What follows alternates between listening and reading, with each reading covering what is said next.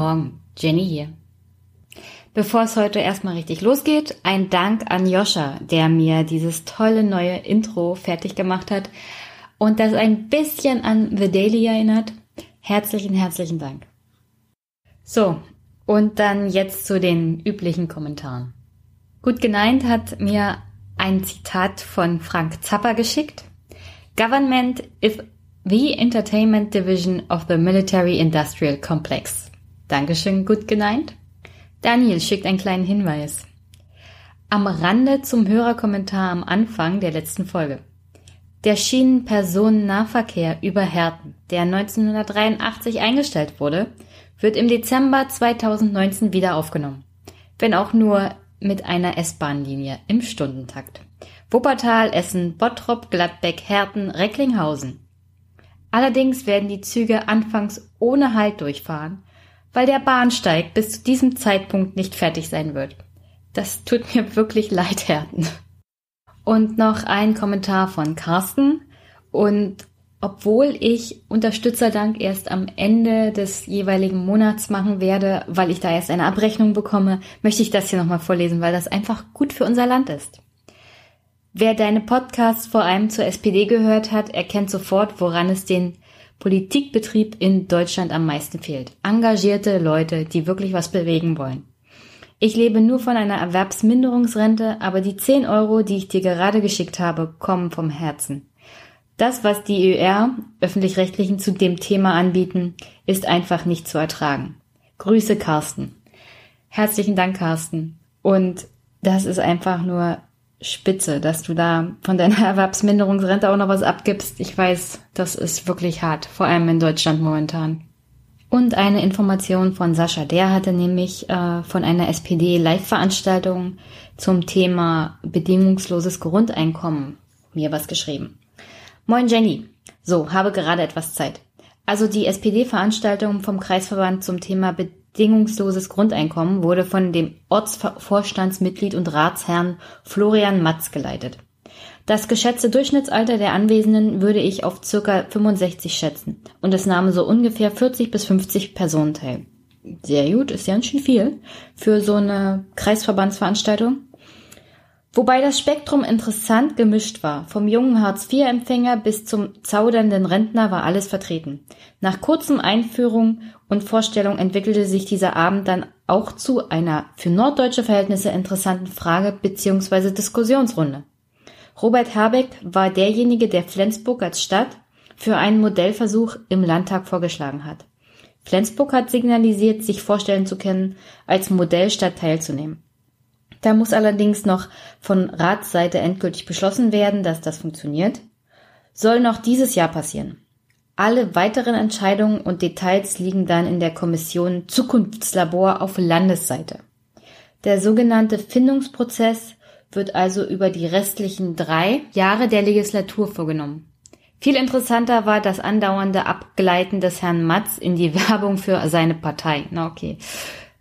Ich denke mal, das macht, glaube ich, jeder Vorsitzende da, der versucht, ein bisschen was für seine Partei rauszuholen. Aber zurück zu Saschas Eindruck. Hätte er das weniger sensibel vorgenommen, hätte ich ihn und viele weitere Teilnehmer wahrscheinlich ganz schön auseinandergenommen. Ich habe mich zurückgehalten. Denn erstens war das nicht das Thema des Abends und zweitens kam Herr Matz wirklich glaubwürdig und couragiert rüber. Aber es hat ganz schön gejuckt. Ja, das ist ja verständlich. Ähm, Im Moment ist es bei der SPD wahrscheinlich ein bisschen aufgekratzt an allen Ecken und Enden.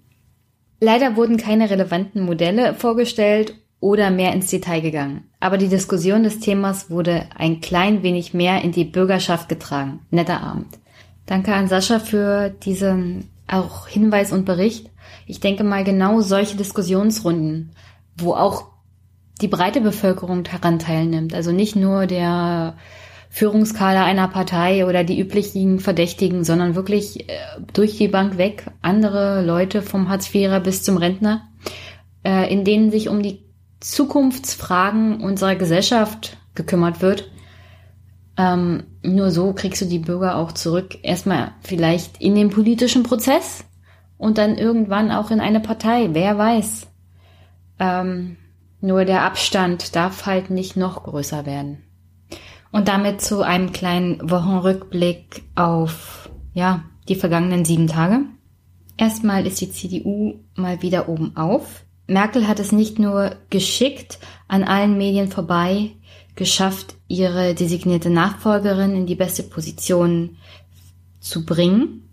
Also ich kann mich noch erinnern, vor Wochen wurde darüber spekuliert, dass AKK Annegret Kramp-Karrenbauer äh, nicht im Kabinett ist und alle Medien haben sich gewundert. Zu dem Zeitpunkt stand aber schon lange fest, dass AKK Generalsekretärin wird. Herr Tauber war ja nur noch Generalsekretär auf Abruf. Den hatten sie ja schon im letzten Jahr während des Wahlkampfes politisch kalt gestellt. Man hatte ihn praktisch entmachtet und ähm, man hat jetzt bloß noch abgewartet, dass er in einer politisch guten Situation ersetzt wird. Denn während des Wahlkampfes war das nicht möglich, während der Koalitionsverhandlungen war es einfach nicht der richtige Zeitpunkt. Und jetzt, äh, wo die SPD gerade Hauptthema ist, war es eigentlich der perfekte Zeitpunkt für Angela Merkel, AKK in diese Position zu bringen. Sie hat dadurch einen Befreiungsschlag geschafft, jedenfalls haben das die Medien so berichtet, und ist äh, medientechnisch gesehen und politisch gesehen natürlich wieder oben auf, während die SPD noch hadert und in internen und externen Machtkämpfen gerade im Chaos versinkt. Gleichzeitig ist natürlich der Posten des Generalsekretärs äh, in einer Partei perfekt, um einen Nachfolger ja aufzubauen. Man hat Kontakt zur Basis. Sie wird, also AKK wird in Zukunft alle wichtigen Informationen auf ihren Schreibtisch äh, sammeln können, bis zur kleinsten Untereinheit einer Partei vor Ort. In den Landesverbänden hat man Kontakt. Man hat enge Beziehungen zu den Landesvorsitzenden, ähm, zu dem Bundesvorstand, zu den Mitarbeitern in der Partei. Das ist sehr wichtig. So hört man auch die wichtigsten oder interessantesten Gerüchte erfährt, wer zum Beispiel gerade hinter verschlossenen Türen Stimmung macht, auch gegen die Vorsitzende oder möglicherweise gegen den Vorstand oder auch die Generalsekretärin. Dann hat man Kontakt zu den wichtigen Lobbyisten, vor allem in Berlin, zu Medienvertretern und natürlich ist man oft in Talkshows. Also das ist für AKK eigentlich die beste Position, um Merkel zu beerben. Also Angela Merkel hat ihre designierte Nachfolgerin wirklich gut positioniert. Als Ministerin hätte AKK Fehler machen können, sich der Kritik nicht nur in der Partei stellen müssen, sondern auch von den Medien, von politischen Gegnern außerhalb der CDU. Und so kann sie jetzt halt als Generalsekretärin auch inhaltlich den Kurs vorgeben, ihre Vertrauten um sich sammeln, Stimmen für sich sammeln in der CDU. Und interessant wird halt die ganze Diskussion um das Grundsatzprogramm, und was da inhaltlich bei rauskommt. Und deswegen möchte ich auch im nächsten Podcast, wenn möglich, das letzte Grundsatzprogramm der CDU besprechen. Das ist nämlich von 2007. Besonders interessant ist auch, dass Merkel ihre parteiinternen Kritiker nicht nur durch die Benennung von Annegret Kramp-Karrenbauer zum Schweigen gebracht hat, sondern gleichzeitig Jens Spahn eingebunden hat und der wird jetzt Gesundheitsminister. Ähm, das ist kein Posten, wo man sehr viel Beliebtheitswerte sammeln kann. Herr Gröhe war eher ein stiller Gesundheitsminister. Vielleicht macht Herr Spahn mehr von sich reden. Aber wenn ich bedenke, welche Herausforderungen da auf ihn zukommen werden, auch im Bereich Pflege, kann ich mir nicht vorstellen, dass er nach vier Jahren, falls die Koalition vier Jahre hält, äh, besser dasteht oder eine bessere Position hat als Annegret Kramp-Karrenbauer, um Merkel zu beerben. Denn Fakt ist eins. Als Minister hast du weit weniger Zeit, in Deutschland rumzureisen, die Kreisverbände, die Ortsverbände zu besuchen und Stimmen für dich zu sammeln. Geschweige denn deine Kontakte zur Partei zu pflegen. Und das ist natürlich jetzt für Jens Spahn die wesentlich schlechtere Variante. Und auch für alle die, die hinter ihm stehen, wird das jetzt wesentlich schwerer, gegen den Kurs von Merkel und Annegret Kramp-Karrenbauer anzukommen. Es ist im Großen und Ganzen eine tolle Woche gewesen für Angela Merkel, denn sie zeigt mal wieder, wie gut diese Frau Politik in Deutschland zu machen versteht und sie lässt nicht nur die parteiinternen Kritiker der CDU hinter sich, sondern auch die SPD, Die reist ja gerade im Land rum und versucht ein Ja zu dieser dritten großen Koalition von ihren Mitgliedern zu gewinnen. Währenddessen ist das aber eigentlich alles die Argumente, die da von Andrea Nahles kommen oder von Olaf Scholz, wie viel Inhalt denn in diesem Koalitionsvertrag sei, ist ja alles nur Schattenboxen. Denn am Ende des Tages geben Merkel und das Kanzleramt vor, in welche Richtung die nächste Regierung gehen wird, welche Gesetze wichtig sind und welche äh, liegen gelassen werden. Das ist ja Nahles selber schon passiert. Aber natürlich kann das nicht darüber hinwegtäuschen, dass die CDU ein erhebliches Problem hat, und zwar inhaltlicher Natur. Also Diskussionen innerhalb der CDU gingen ja nur um Ministerposten. Sie hat ja überhaupt keine gestalterische Kraft mehr.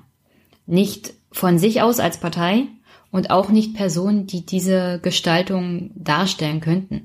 Auch Annegret Kramp-Karrenbauer ist ja eher die Person, die sagt, wir verwalten und bringt aber keine neuen Ideen ein, sondern generell nur, ich bin dagegen.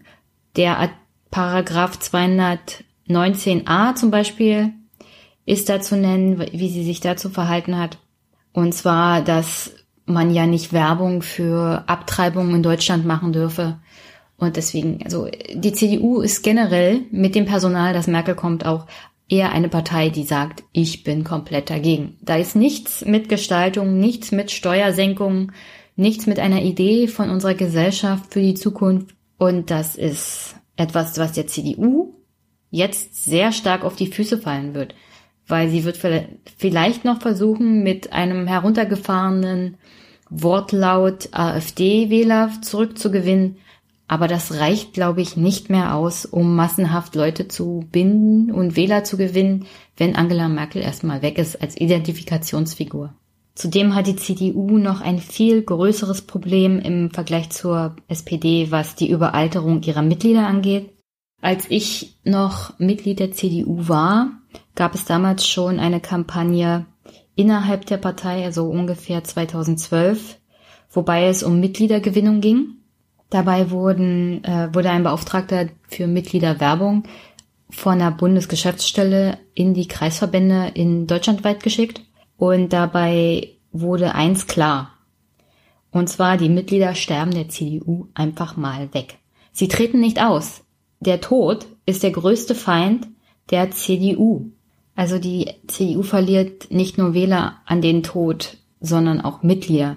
Und das ist ein erhebliches Problem, weil die CDU im Vergleich zur SPD sogar noch restriktiver ist, noch engagementfeindlicher und inhaltsleerer. Aufgrund der Tatsache, dass man hier eine Mitgliederstruktur hat, die so überaltert ist, dass Innovation und neues Denken oder anderes Denken gar nicht möglich ist, weil es von der, naja, Altersstruktur der Leute, die diese Arbeit der Partei machen, die eigentlich innovativ arbeiten müssten und engagiert arbeiten müssten, gar nicht da sind. Die sind einfach keine Mitglieder und, und die Mitglieder, die da sind, sterben dann halt und dann kommt auch nichts mehr nach. Aber gleichzeitig ist es natürlich ein Modell, das bei der überalterten Gesellschaft, die wir haben, auch ganz gut ankommt.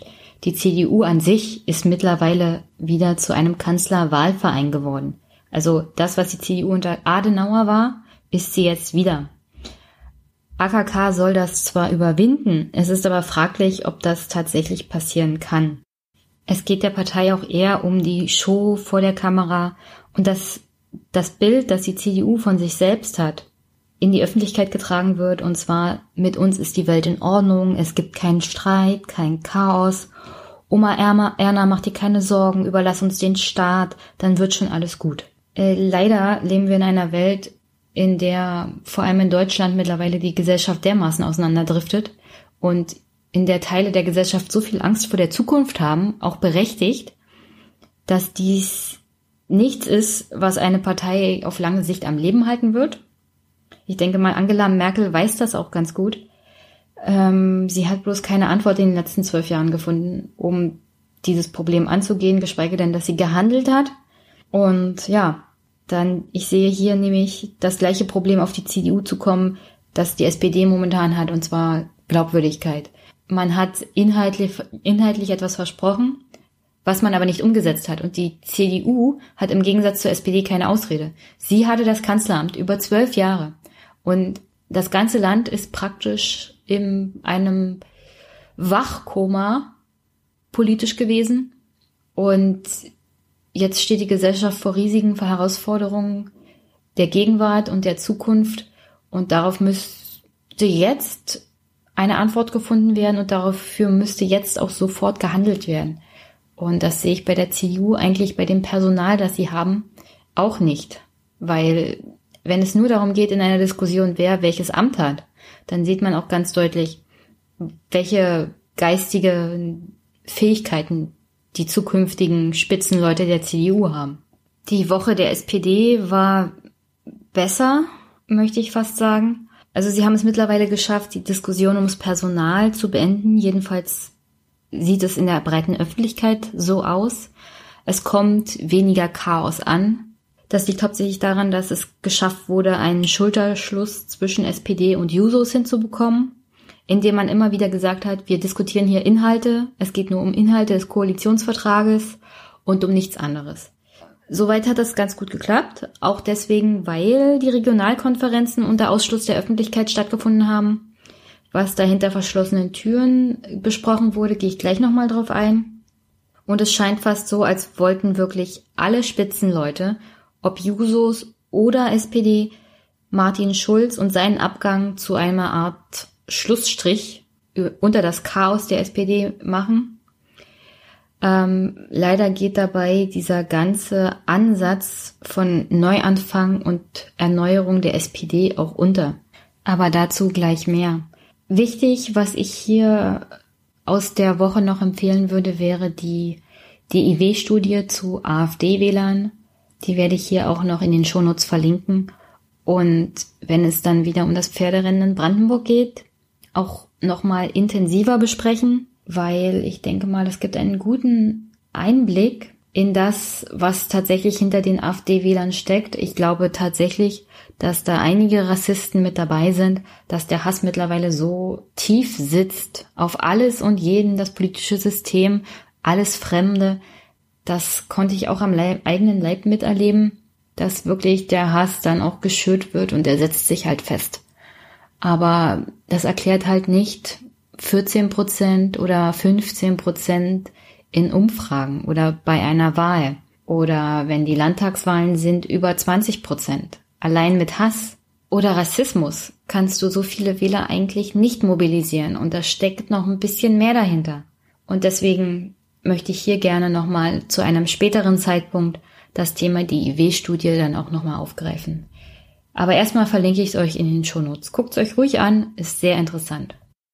Aber jetzt zum Hauptthema vom Podcast heute, und zwar die No GroKo-Kampagne der Jusos im Jahr 2018. Ich war selber auf einer Veranstaltung der Jusos in Berlin, da war auch Kevin Kühnert und da habe ich euch auch ein paar interessante Mitschnitte von Leuten von vor Ort mitgebracht. Aber erstmal möchte ich auch nochmal einen Blick zurück ins Jahr 2013 machen, wie ich es im letzten Podcast gemacht habe. Denn auch 2013 gab es ja einen Mitgliederentscheid zu dem Thema GroKo oder No GroKo und deswegen hier nochmal ein kleiner Blick auf das Jahr 2013. Auch 2013 war das Mitgliedervotum teilweise umstritten. Kritisiert wurde unter anderem vom Bundestagspräsidenten Norbert Lammert damals, dass die SPD-Mitglieder über die zukünftige Koalition entscheiden und damit den Wählerwillen untergraben und entwerten würden der Staatsrechtler Christoph Degenhardt, also der Staatsrechtler schlechthin. Seine Bücher sind praktisch die Standardwerke im Bereich öffentliches Recht. Man hat ihn auch 2018 wieder befragt und er kam mit dem gleichen Argument, sieht in einem Mitgliedervotum einen Eingriff in das freie Mandat der Abgeordneten, da so die Mitglieder der Parteien darüber entschieden, wie die Fraktion abstimmen solle. Zu dem Thema, ob das zutrifft, was Herr Degenhardt hier sagt, komme ich gleich nochmal. Aber erst nochmal ein paar Zahlen. Stimmberechtigt waren alle SPD-Mitglieder 2013 unabhängig von ihrem Alter, ihrer Staatsangehörigkeit. Sie mussten einfach nur zu dem Zeitpunkt am 13. November um 18 Uhr als Mitglied gemeldet sein. 2013 waren das insgesamt 474.820 Parteimitglieder. Zum Vergleich. Die SPD hat 2017 erstmals seit langem wieder mehr Eintritte als Austritte und Todesfälle in einem Jahr verzeichnet. In die SPD sind im Jahr 2017 31.094 Menschen eingetreten. Zum 31. Dezember hatten die Sozialdemokraten damit 443.152 Mitglieder, worunter auch der Schulz-Effekt fiel. Also die SPD hat im Vergleich zu 2018, 2013 noch ungefähr 20.000 Mitglieder mehr gehabt. Und das mit Schulz-Effekt und mit No-GroKo-Kampagne. Wobei ich mir nicht ganz sicher bin, dass da überhaupt Mitglieder massenhaft eingetreten sind. Beziehungsweise ob das rechtzeitig war, der Eintritt, um noch an der No-GroKo-Aktion überhaupt teilnehmen zu können. Auch 2013 hatte der Bundesverband der Jusos sich dafür ausgesprochen, beim Mitgliedervotum für ein Nein zu stimmen und hat das auch in der Öffentlichkeit breit kundgetan und hat für ein Nein zur GroKo geworben. Ähm, generell gab es auch damals jede Menge Probleme, was diesen Mitgliederentscheid anging. Es gab Diskussionen um die Echtheit von Mitgliedern, Drohanrufe gegenüber den Jusos, gegen, die sich gegen einen Koalitionsvertrag ausgesprochen hatten. Einen Hackerangriff auf das Willy Brandt Haus und wir wissen ja alle, dieses Mal hat die Bild einen Hund eingeschleust bei den Sozialdemokraten. Damals gab es einen aktiven CDUler und äh, natürlich verfassungsrechtliche Bedenken, was generell die Mitgliedschaft bei der SPD angeht. Also man meldet sich an und wird sofort Mitglied. Aber, und da ist der Unterschied, du musst halt noch bestätigt werden durch deinen Ortsverband.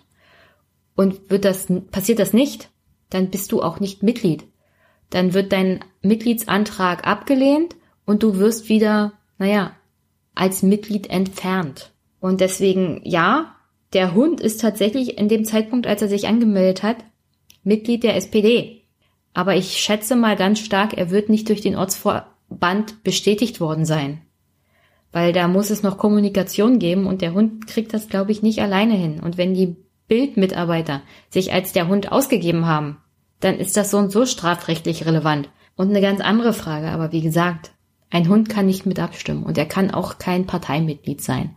Die Bild hat hier einfach mal wieder Polemik gemacht auf Kosten der SPD. Aber an sich finde ich die Variante, wie die SPD das mit den Mitgliedern handelt, gar nicht so schlecht, weil du hast einen schnellen Rücklauf und fühlst dich sofort mitgenommen. Tatsächlich fühle ich mich aber bei der ganzen Diskussion wie in einer Zeitschleife gefangen. Also es kommt einfach das gleiche Argument in allen Bereichen wie vor vier Jahren. Unter anderem Julia Klöckner ist zu hören zu dem Thema äh, Mitgliedervotum bei der SPD. Also Julia Klöckner, die Bioprodukte mit Pflanzenschutzmitteln besprühen will. Frau Klöckner sagte jedenfalls Folgendes zum Thema Mitgliedervotum. Dass die SPD-Mitglieder das letzte Wort bei der Regierungsbildung haben, wirft die Frage auf, ob wir es mit einem Wahlrecht erster und zweiter Klasse zu tun haben. Das ist ja noch nicht mal die schlimmste Aussage, die ich zu dem ganzen Komplex gehört habe. Ich durfte unter anderem lesen, dass es irre ist, dass 14-Jährige und Inhaber fremde Pässe mitentscheiden dürften.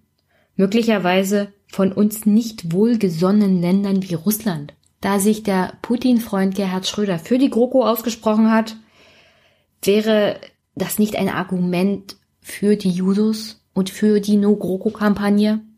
Denn auf der Seite der Befürworter der GroKo steht tatsächlich der böse Russe. Also die Medien verlieren hier echt jegliche Realitätsbindung. Aber es geht natürlich noch weiter. Da wurde zum Beispiel die Abwertung von altehrwürdigen Institutionen wie Parteitagen und Parlamenten beschworen.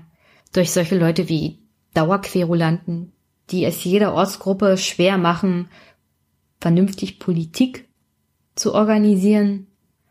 Also ich als Ortsvorsitzende, ehemalige Ortsvorsitzende muss sagen, die einzigsten Leute, die mir das Leben schwer gemacht haben, waren die, die nie da waren wenn es um Plakate aufhängen ging, Flyer verteilen oder organisieren generell, aber es immer geschafft haben, an allem rumzumeckern. Selbst an erfolgreichen Diskussionsveranstaltungen, für deren Durchführung sie selbst zwar nichts gemacht haben, gleich am Ende auch abgehauen sind, aber es für nötig empfunden haben, mich danach nochmal anzurufen und alles schlecht zu machen, was mit dieser Diskussionsrunde zu tun hatte. Während ich bis spät abends noch da gesessen habe und mit den Bürgern diskutiert habe. Also wirklich ein kleiner Tipp an die Medien und an alle, die der Meinung sind, dass Ortsvorsitzende nichts tun. Die einzigsten, die wirklich immer ganz schnell weg sind und am wenigsten machen, wenn es um die Ortsverbandsarbeit geht. Also aus meiner Erfahrung aus der CDU sind Landtags- und Bundestagsabgeordnete. Es gibt bestimmt Ausnahmen, aber ich habe keine kennengelernt. Und jetzt zu den wohl schlimmsten Sätzen, die ich in Vorbereitung auf diesen Podcast lesen durfte. Und ich zitiere. Und wenn man lieber bei einer SPD-Ortsgruppe abhängt als bei Ecstasy in einer Disco oder bei Tee in einer Shisha-Lounge, nun, die Geschmäcker sind verschieden. Dass aber Schüler der neunten Klasse darüber entscheiden, wer das Land regiert, ja eigentlich, ob es regiert wird, das sehe ich nicht ein. In Deutschland wird die Regierung von den wahlberechtigten Staatsbürgern gewählt und abgewählt und von niemandem sonst. Was soll man dazu noch sagen? Ich meine, vielleicht, dass die SPD und CDU jeweils die historisch schlechtesten Ergebnisse bei Bundestagswahlen eingefahren haben und die GroKo eigentlich abgewählt wurde und dass wir in unseren Wahlen Parteien und Abgeordnete wählen und nicht Koalitionen oder Regierungen. Außerdem haben wir niemals einen Zustand in Deutschland ohne Regierung. Wir haben entweder eine neu gewählte Regierung oder eine geschäftsführende Regierung, wie jetzt. Aber wir sind niemals in einem Zustand ohne Regierung. Und mal abgesehen davon, was, was hindert denn den Bundestag daran, was hindert das Parlament daran, jetzt sofort eine Regierung einzusetzen? Niemand. Das hängt auch nicht an dem Mitgliedervotum der SPD ab. Also das war wirklich, das war wirklich einer der schlimmsten Artikel, die ich in letzter Zeit lesen durfte. Schlimm, einfach nur schlimm. Ich habe ja gesagt, ich fühle mich hier wie in einer Zeitschleife und ich wundere mich, dass so wenige Politiker und Medien das Urteil bzw. die Meinung des Bundesverfassungsgerichts aus dem Jahr 2013 zu dem ganzen Thema heranziehen. Dann wäre diese Diskussion nämlich ganz schnell beendet. Die haben nämlich 2013 bereits dazu gesagt, was dazu zu sagen ist. Und deswegen lasse ich das hier nochmal kurz einfließen, was das Bundesverfassungsgericht für eine Meinung zu dem Mitgliedervotum hat und wie undemokratisch es denn sei.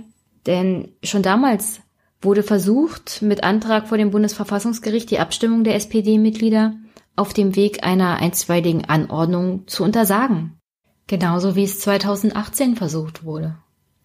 Warum ich das Urteil des Bundesverfassungsgerichts hier nochmal ansprechen möchte, ist ganz klar. Damit, wenn wieder jemand kommt, bei einem Mitgliederentscheid welcher Partei auch immer, man immer sagen kann, Leute, das ist schon längst entschieden und es gibt eine gültige Begründung. Wir müssen nicht wieder darüber diskutieren mit den gleichen Argumenten wie aus den letzten zehn Jahren. Ich hatte es ja schon erwähnt, 2013 gab es schon mal einen Antrag auf Anordnung einer einstweiligen Unterlassung bezüglich des Mitgliedervotums. Und damals hat das Bundesverfassungsgericht diesen Antrag abgelehnt, weil eine Verfassungsbeschwerde in dieser Sache mangels eines greifbaren Beschwerdegegenstandes unzulässig wäre. Also da muss man noch mal kurz darauf eingehen, was das Bundesverfassungsgericht eigentlich hauptsächlich macht. Und zwar zu 96 Prozent aller Fälle beschäftigt sie sich mit Verfassungsbeschwerden.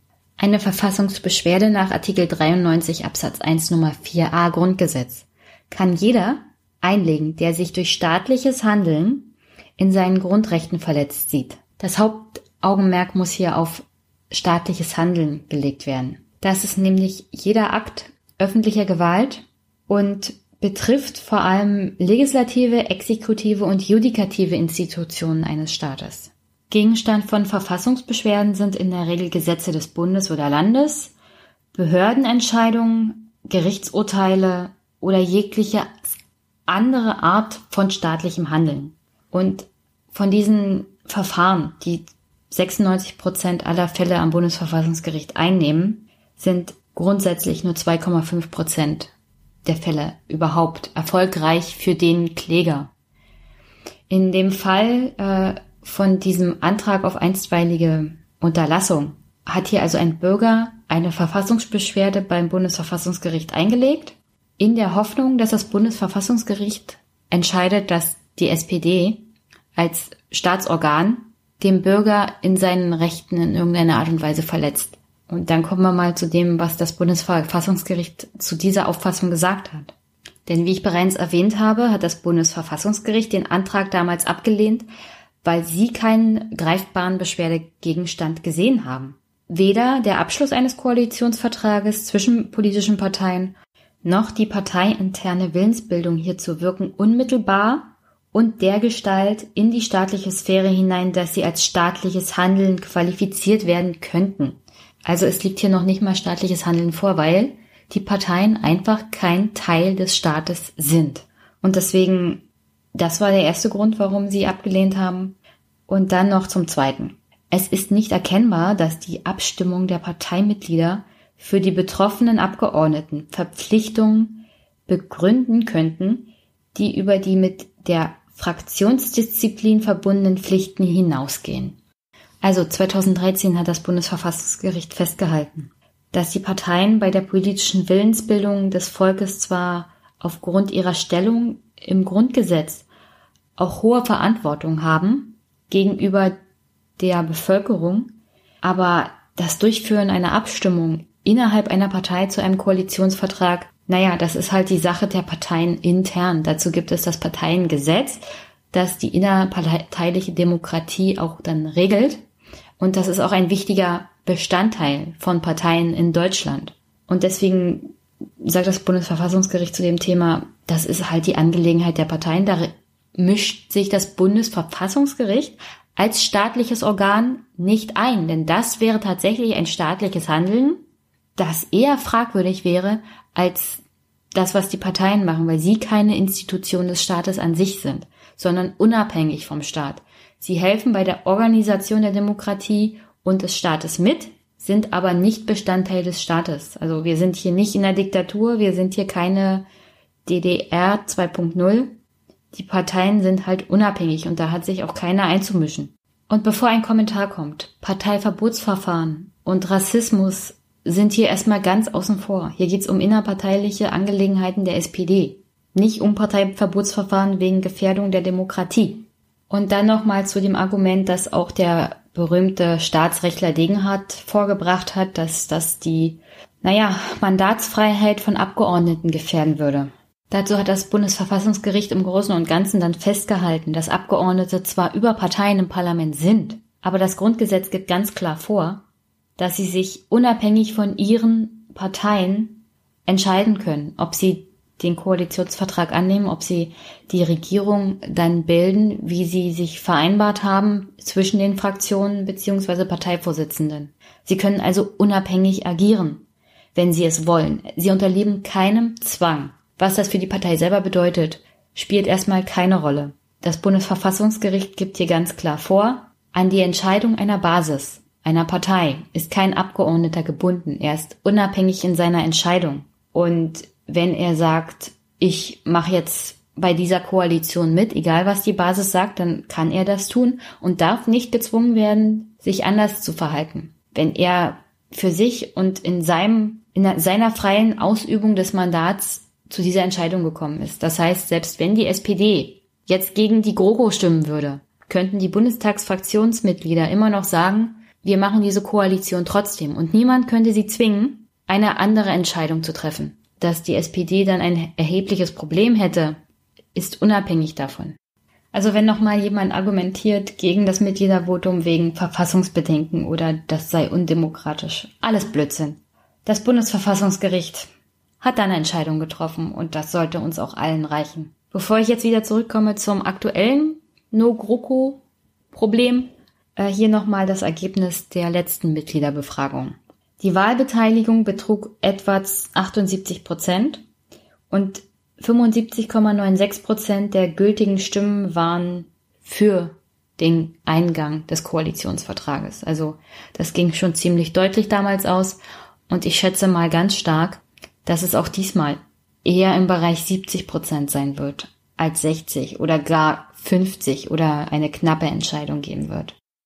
Okay, also wir sind zurück im Jahr 2018 und im Vergleich zu 2013 sind wir mitten in einer bundesweiten Kampagne der Jusos gegen die Große Koalition, beziehungsweise gegen den Koalitionsvertrag der neuen Großen Koalition. Mit dem Versand der Wahlunterlagen in der letzten Woche begann für die SPD ja die heiße Phase bei der Entscheidung ihrer Mitglieder über den erneuten Eintritt in die Große Koalition. Und die SPD-Spitze rechnet mittlerweile mit einer mehrheitlichen Zustimmung, und zwar mit einer deutlichen Zustimmung.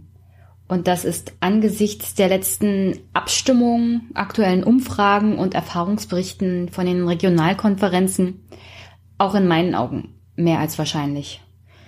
Mitglieder haben nicht nur Angst vor einer Neuwahl nach den letzten Wochen, in denen ja die AfD teilweise an der SPD vorbeigezogen ist in den Bundestagswahlumfragen. Es gibt auch Zustimmung zu den Inhalten des Koalitionsvertrages. Wobei diese Haltung vor allem dadurch rührt, ähm, dass die Medienberichte zu diesem Koalitionsvertrag relativ positiv sind und die SPD-Spitze das auch grundsätzlich alles mitträgt. Allgemein könnte man sagen, Frau Bali fasst es ganz gut zusammen, wenn sie sagt, wir begegnen bei weitem nicht nur Skepsis an der Basis. Viele sagen, sie seien skeptisch gewesen, würden nun aber zustimmen, weil die Inhalte gut sind und weil natürlich die Alternative nicht wahnsinnig groß ist. Und im Großen und Ganzen stimmt das auch. Also die Haltung der Basis ist mittlerweile so, sie haben mehr Angst vor Neuwahlen als vor dem, was in zwei oder vier Jahren passiert, wenn die große Koalition auseinanderbricht und die nächsten Bundestagswahlen anstehen.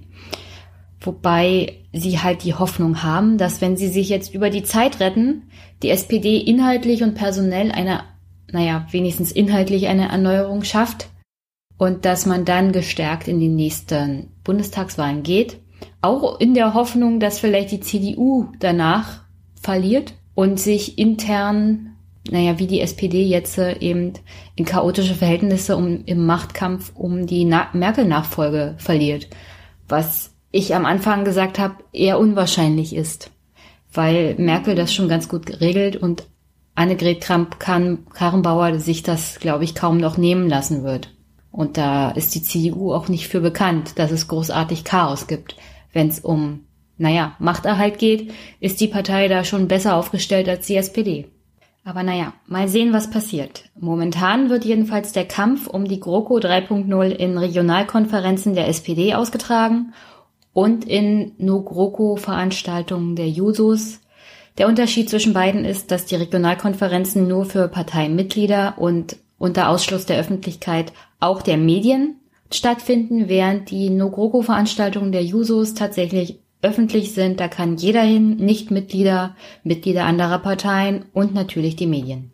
Ich selber war in Berlin auf einer Veranstaltung der Jusos, aber interessant sind natürlich auch Berichte von Regionalkonferenzen, weil da hinter verschlossenen Türen doch anders geredet wird als in der Öffentlichkeit.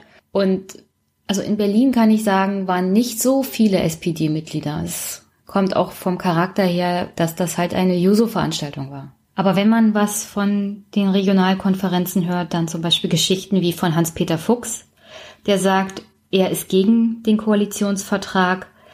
Äh, der ältere Herr berichtet dann, er sei kein enthusiastischer Befürworter, aber seine Zustimmung erfolgt dann halt mit Murren und Zähneknirschen, weil er als 50-jähriges Mitglied die Angst hat, dass wenn sie jetzt ablehnen, die SPD gleich erledigt ist und mit einem Ja habe sie wenigstens noch eine Chance. Und das möchte er seiner Partei halt ermöglichen. Bei der Diskussion der Regionalkonferenzen hilft natürlich auch, dass da wirklich die Parteiprominenz kommt. Also die Landesvorsitzende, die Bundesvorsitzenden Andrea Nahles und Olaf Scholz machen Großwerbung. Und das macht natürlich immer Eindruck, vor allem auch auf die kleinen Mitglieder, die jetzt nicht so viel Kontakt haben mit zum Beispiel den Ministerpräsidenten, wenn die dann auf einmal in ihrem Heimatort auftauchen und mit ihnen direkt sprechen. Und ja, ich denke mal auch bei, vor allem bei älteren Mitgliedern macht das schon einen Unterschied.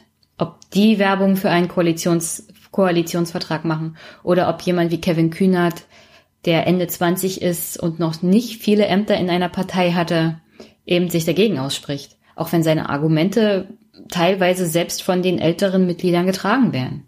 Aber diese Art von Diskussionsveranstaltung kommt auch nicht überall gut an. Ich meine, Frau Nahles verspricht jetzt, dass man sich in der Regierungsverantwortung dieses Mal aber wirklich nicht unterkriegen lassen wird. Und gleichzeitig bewirbt sie sich aber während dieser Regionalkonferenzen, auf denen sie, glaube ich, fast überall dabei ist, um den Parteivorsitz. Also sie macht jetzt schon im Rahmen dieser Regionalkonferenzen Werbetour für sich als Parteivorsitzende. Und das hat in meinen Augen ein Geschmäckle.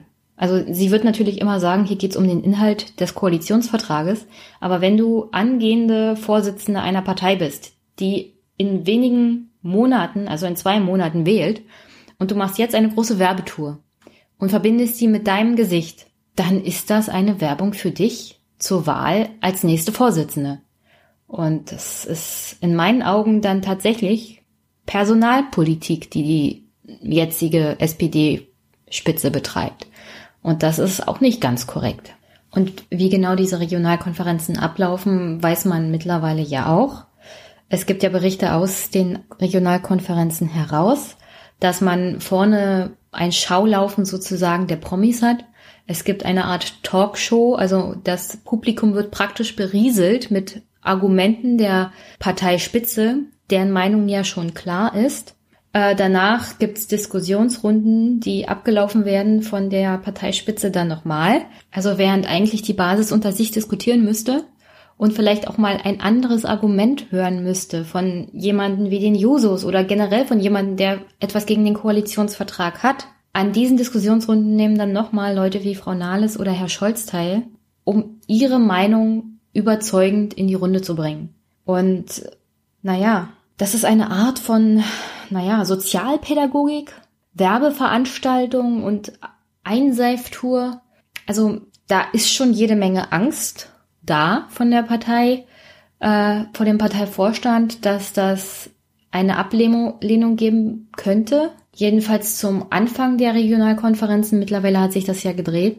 Aber ich glaube auch nicht, dass sie wirklich registrieren, wie groß der Unmut der Basis ist. Ich meine, wenn die Leute sagen, ja, ich stimme jetzt hier zu, weil ich Angst habe, wenn ich das nicht tue, geht die Partei komplett unter. Das ist ja, das ist ja keine Alternative. Also entweder geht die Partei jetzt unter, wenn wir Nein sagen, oder in vier Jahren, wenn unsere Glaubwürdigkeit komplett weg ist. Also da gibt es extreme Probleme, auch innerhalb der SPD-Basis. Und ich glaube nicht, dass wenn die Große Koalition zustande gekommen ist und Frau Nahles als Fraktionsvorsitzende diesen Koalitionsvertrag in der Fraktion im Bundestag umsetzen muss, wenn es darum geht, Mehrheiten zu organisieren, dass sie sich dann heraushalten kann mit dem Argument, na, ich lasse mich in die Regierungsarbeit nicht einbinden. Sie hat jetzt den Posten von Oppermann.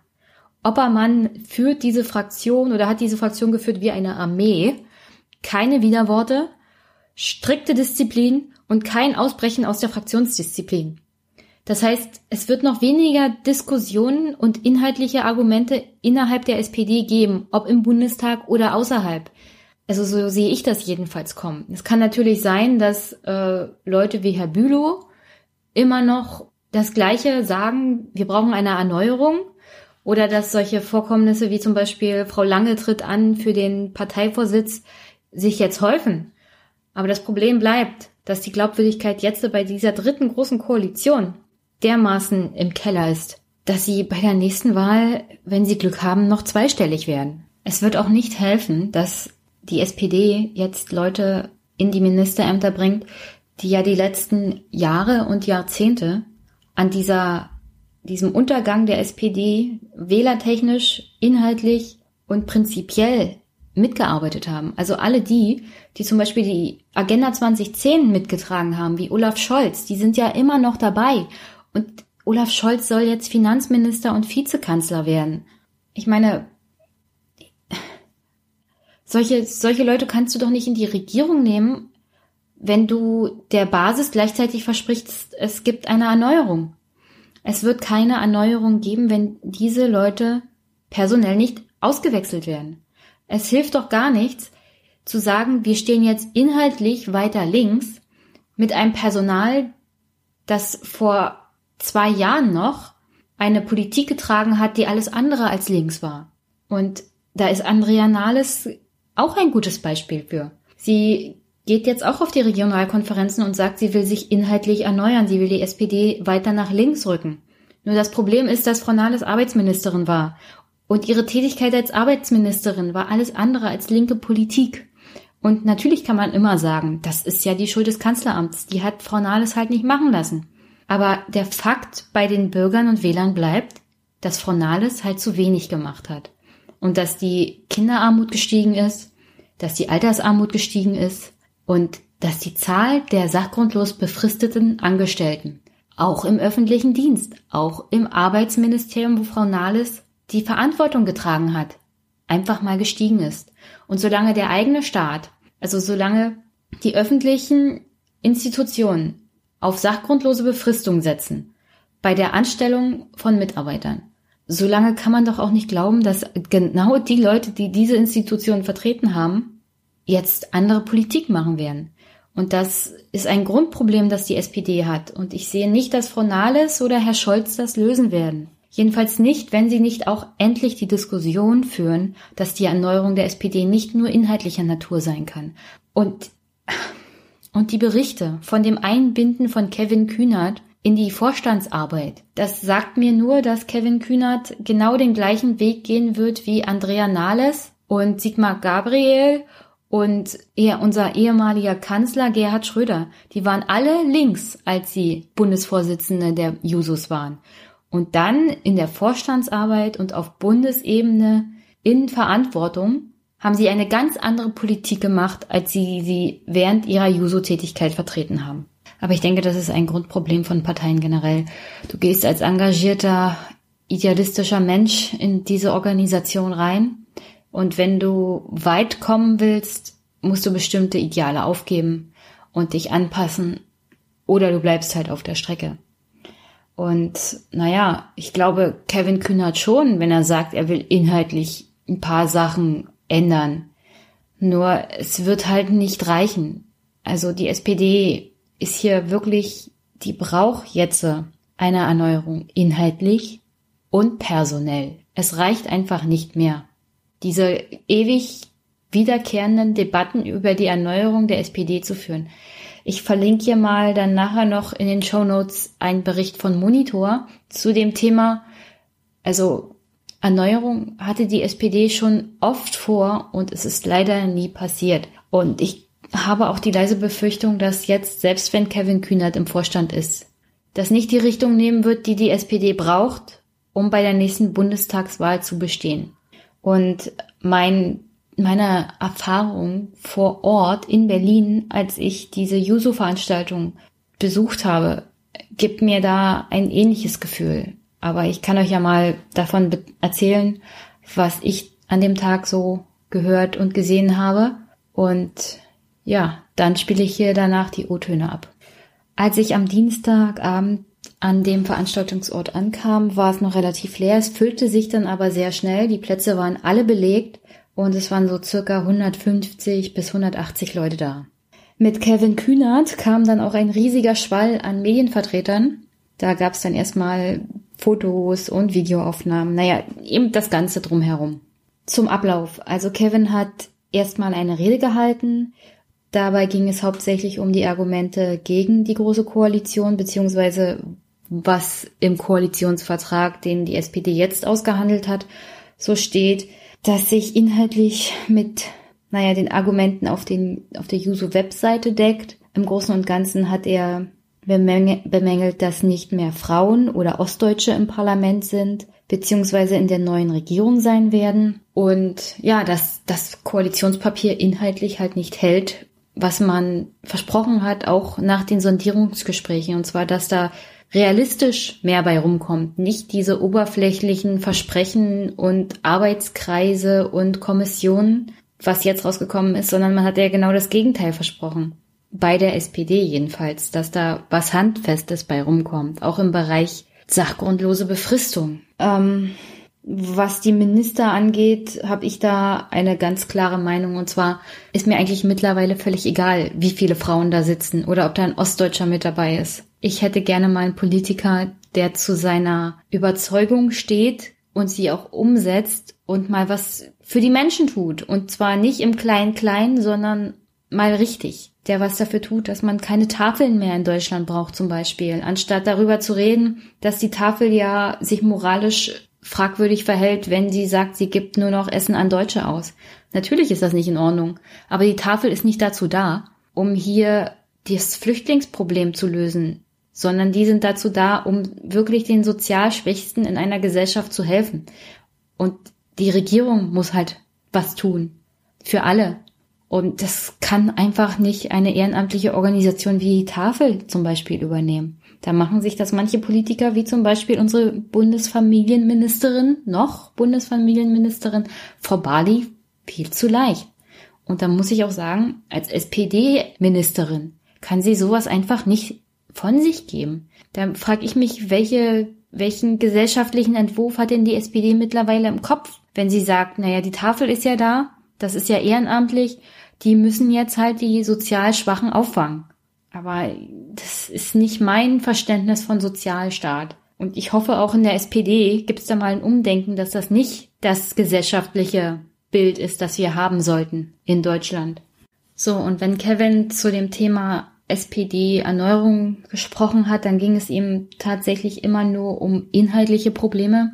Er hat sich dezidiert dafür ausgesprochen, dass zum Beispiel der Vorstand gar nicht geändert werden müsste, dass die Personen ja bleiben können. Wir haben ja erst einen Vorstand gewählt, hat er dann dazu gesagt. Ähm, der sollte auch bleiben. Und Kevin meint, es gibt halt nur dieses inhaltliche Problem, das die SPD mal ändern müsste. Und danach würde die Partei sich durch die inhaltliche Erneuerung generell erholen. So, nachdem er mit seiner Rede äh, fertig war, gab es dann eine Fragerunde. Äh, leider war das sehr durchwachsen. Also man hatte solche Typen auch dabei, Kommunisten, Marxisten. Die haben dann aus A4-Seiten vorgelesen und die waren wirklich auch sehr, sehr schlecht zu verstehen. Also die haben vorne an dem Rednerpult gestanden, es gab ein Mikro, aber da kam inhaltlich gar nichts an, weil sie auch nur vor sich hingemummelt haben. Hängen geblieben ist für mich vor allem auch ein älterer Mitbürger, 70-jähriger Rentner, der jahrelang SPD gewählt hat und nun in die SPD eingetreten ist, um für die GroKo zu stimmen. Er hat äh, berichtet, dass er vor allem Zeitung liest, Talkshows guckt und mit seinen Altersgenossen in der Sauna oder beim Bowling bzw. Kegeln redet, was so los ist und ihn erschreckt halt dieses Chaos in der SPD und er will nicht eine regierungslose Zeit haben und deswegen stimmt er für die GroKo, damit alles wieder seine geordneten Verhältnisse bekommt. Da es eine offene Veranstaltung war, waren auch Bürger anwesend, zum Beispiel eine jüngere Frau, circa Ende 30, Anfang 40, die immer SPD gewählt hat und sehr begeistert war von Martin Schulz. Aber dann, als sich das so entwickelt hat, hat sie davon berichtet, wie schwer enttäuscht sie mittlerweile von ihm ist, von seinem 180-Grad-Wendungen und auch inhaltlich, was dann während des Wahlkampfes am Ende passiert ist, war sie mehr als enttäuscht. Aber gegen die GroKo ist sie auf alle Fälle. Und sie hat einen Appell ausgesprochen, äh, vor allem an die anwesenden Mitglieder der SPD, doch gegen diese große Koalition zu stimmen, dass, dass sie auch in Zukunft als Bürgerin die SPD weiter wählen kann. Deswegen möchte sie, dass die GroKo nicht zustande kommt. Was mir bei den SPD-Mitgliedern aufgefallen ist, dass das vor allem Neumitglieder waren, die selber von sich sagten, dass sie während des Schulz-Hypes eingetreten sind und das sind genau die Mitglieder, die dann auch sagten, sie seien von Martin Schulz schwer enttäuscht gewesen und die am intensivsten einen Appell an die Runde gerichtet haben, doch gegen die GroKo zu stimmen. Nur wenige sind ans Rednerpult gegangen, die gesagt haben, sie sind gerade Mitglied geworden, um gegen die GroKo zu stimmen.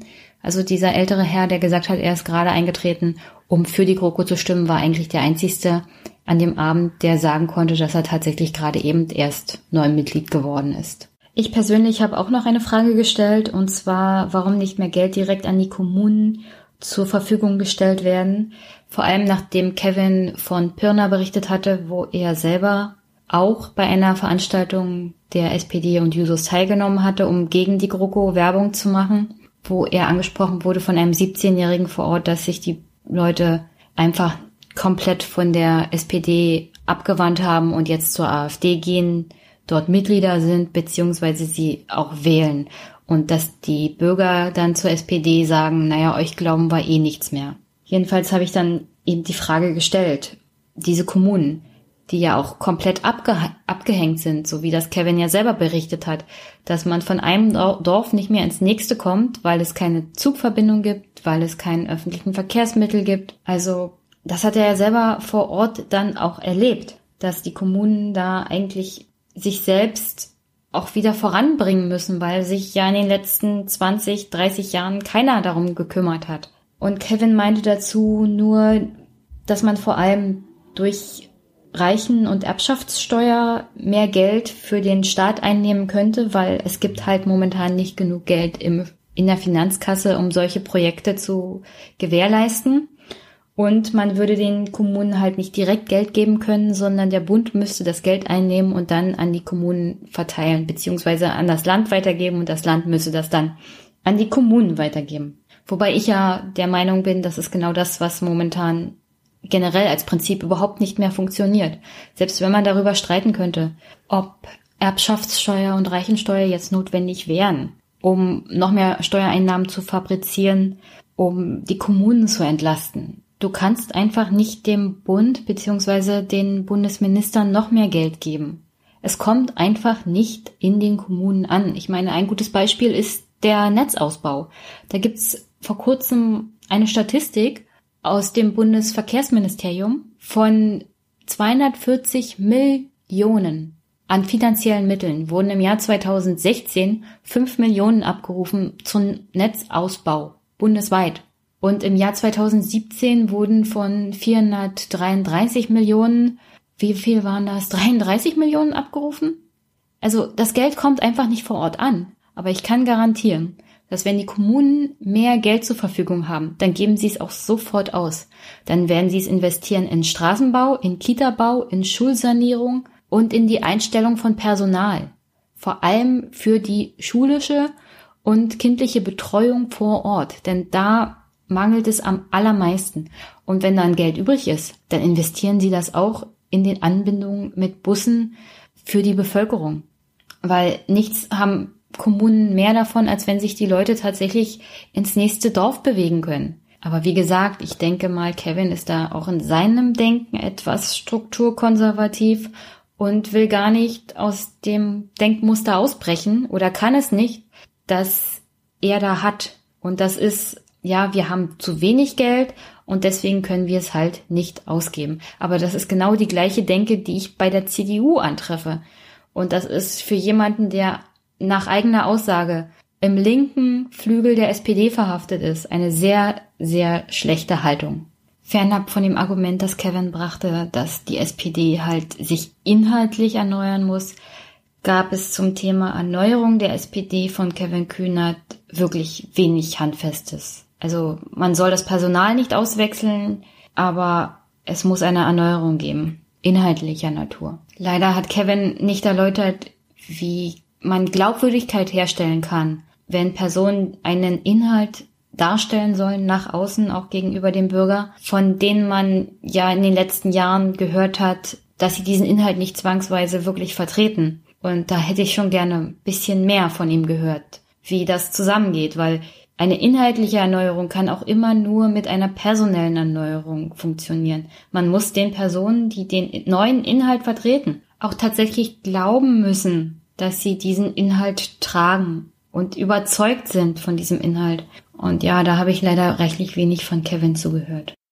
Des Weiteren war sehr auffällig, dass er Andrea Nahles und vor allem auch den jetzigen Vorstand sehr in Schutz genommen hat. Also wenn es zum Beispiel um das Thema bessere Bedingungen für Arbeitnehmer, sachgrundlose Befristung zum Beispiel auch ging, hat er klar gesagt, dass die CDU halt nicht zugelassen hat, dass die SPD da bessere Gesetze macht. Er lobte Nahles ob ihrer Bemühungen zum Thema sachgrundlose Befristung, wobei ich da überhaupt kein Verständnis mehr für ihn hatte, muss ich zugeben. Denn was im Koalitionsvertrag steht, wissen wir mittlerweile alle. Und es gibt auch schon Berechnungen, dass das, was im Koalitionsvertrag steht, zum Thema sachgrundlose Befristung überhaupt nur 1,5 Prozent aller Unternehmen in Deutschland betrifft. Das ist also praktisch überhaupt gar nichts. Und selbst wenn es einen betrifft, kommt man als Arbeitnehmer sogar noch schlechter bei weg. Und Andrea Nahles und die SPD sagen ja gar nichts zum Thema sachgrundlose Befristung in Landesämtern, in Verwaltung oder generell in öffentlichen Einrichtungen, wo die SPD ja auch federführend ist, in Ministerien, in Landesregierungen. Und da wurde das in den letzten Jahren auch unter SPD-Riege ausgebaut. Und da hätte ich auch gerne mal ein bisschen Kritik zugehört von Herrn Kühnert zu diesem Thema. Da höre ich generell keine Kritik zu gegenüber den SPD-Ministern. Und ja, das ist halt kein sozialer Umgang auch mit den Mitarbeitern der, des Staates. Das, so baut man auch kein Vertrauen zwischen den Menschen auf, die den Staat repräsentieren und dem Staat und der Demokratie selber. Ich habe schon viele, viele schlimme Dinge auch in der Verwaltung gehört von Verwaltungsmitarbeitern gegenüber dem Staat, gegenüber der Demokratie, gegenüber Politikern. Und das ist grundsätzlich eine Gefahr, wenn die Menschen, die den Staat tragen, ihm nicht mehr vertrauen. Ja, wie gesagt, das ist ein Thema, das sollte auch die SPD mal angehen. Was ich interessant fand, war, dass er angeregt hat, dass die SPD und die Jusos auch mal das Thema weniger Wochenarbeitszeit, generell flexiblere Arbeitszeiten angepasst an das digitale Zeitalter mal aufgreifen. Vielleicht können Sie dann auch mal was zu dem Thema sagen der Bezahlung. Immerhin bedeuten weniger Stunden ja auch generell weniger Geld. Und in Ostdeutschland ist das keine gute Idee bei einer arbeitenden Bevölkerung, die zu 50 Prozent in prekären Arbeitsverhältnissen oder in sachgrundloser Befristung feststecken. Das Thema Arbeitnehmerrechte im digitalen Zeitalter hat er zwar angeschnitten als wichtiges Zukunftsthema der Jusos und der SPD generell, äh, leider hat er nicht zu dem Thema gesagt, dass Andrea Nahles als Arbeitsministerin da auf also auf allen Ebenen ja eigentlich versagt hat in den letzten Jahren. Und es, wie gesagt, das war nur eine Wiederholung von dem, was an dem Abend so generell rüberkam, dass er keine Personaldebatten führen will, wenn es um die Erneuerung der SPD geht, sondern nur inhaltliche Debatten. Und ja, das ist mir schon aufgefallen und ich glaube, das ist nicht der richtige Weg, generell kritiklos bei dem ganzen Thema zu bleiben, denn es ist offensichtlich, dass Andrea Nahles auch als Arbeitsministerin da keine gute Figur gemacht hat. Und man kann nicht nur sagen, ja, das Kanzleramt hat uns ja nicht gelassen. Also ich habe im Verlauf des Abends ein schlechtes Gefühl bekommen, wenn es darum geht, dass die SPD sich tatsächlich erneuert auf Druck von Jusos oder des linken Flügels der SPD. Ich glaube, das wird nicht passieren. Ich denke, die SPD wird eher Leute wie Kevin Kühnert in den Vorstand und in die Vorstandsarbeit mit einbinden. Nur leider kommt es dann wahrscheinlich zu dem Effekt, der immer kommt. Und zwar, dass man abhängig wird von den Arbeitsverhältnissen, die man dann teilweise auch hat und man nicht mehr so kritisch ist, wie man es sein müsste, um die Partei tatsächlich voranzubringen. Er hat sich an dem Abend auch ganz klar gegen eine Urwahl ausgesprochen. Also ich hatte mich ja noch vor ein paar Wochen gewundert, warum er den Brandbrief von Marco Bülow nicht unterschrieben hat, an dem sich auch andere SPDler beteiligt haben. Also Kevin hat den, soweit ich jetzt momentan weiß, nicht unterschrieben und der ist auch gegen eine Urwahl mit dem Argument der Legitimation von einem Vorsitzenden gegenüber dem Rest des Vorstandes. Also er ist der Meinung, hätte man zum Beispiel jemanden wie Sigmar Gabriel direkt durch die Basis wählen lassen, also durch alle Mitglieder, hätte er ja ohne Umschweife komplett noch mehr durchregieren können, als er es ja so und so schon getan hat. Ähm, wobei ich das für ein Angstargument generell empfinde. Weil wenn man die Basis, wenn man alle Mitglieder wählen lässt, hat man keine Kontrolle mehr darüber, wer Vorsitzender wird oder wer zum Beispiel Kanzlerkandidat wird. Und die Landesverbände und die Landesvorsitzenden, da spielt sehr viel Macht, Arithmetik auch eine Rolle. Die wollen ja alle natürlich die Kontrolle über die Partei und den Weg der Partei behalten. Kann ja nicht sein, dass am Ende jemand wie Jeremy Corbyn Vorsitzender wird und man hat das gar nicht kommen sehen und man hat keinen Einfluss auf ihn. Und äh, wie gesagt, wenn du ein, ein Problem damit hast, dass nur der Vorsitzende vom der Basis gewählt wird, dann mach doch gleich auch die Stellvertreter zur, zum Bestandteil dieser Urwahl. dann hast du wenigstens noch ein Gegengewicht. Also ich finde, das ist so eine, so eine Argumentation, die noch ein bisschen was von Angst und strukturkonservativ mit sich bringt. Auch das Thema Öffnung der Partei hat er überhaupt nicht angesprochen. Also sagen wir es mal so, Labour hat ja die Partei geöffnet für jedermann sozusagen drei Pfund bezahlt und du kannst mitbestimmen, wer Vorsitzender wird. Solche Ideen hat Kevin gar nicht vorgetragen. Ich glaube, sie widersprechen auch seiner Einstellung, wenn man das Thema Urwahl zum Beispiel sieht. Und er denkt noch in dem Bereich, dass wenn Parteien ihren Inhalt ein bisschen moderner gestalten, ein bisschen, ein bisschen auf die Bevölkerung zugehen, dann kommen die Mitglieder von alleine. Aber diese Zeiten für Parteien sind einfach vorbei.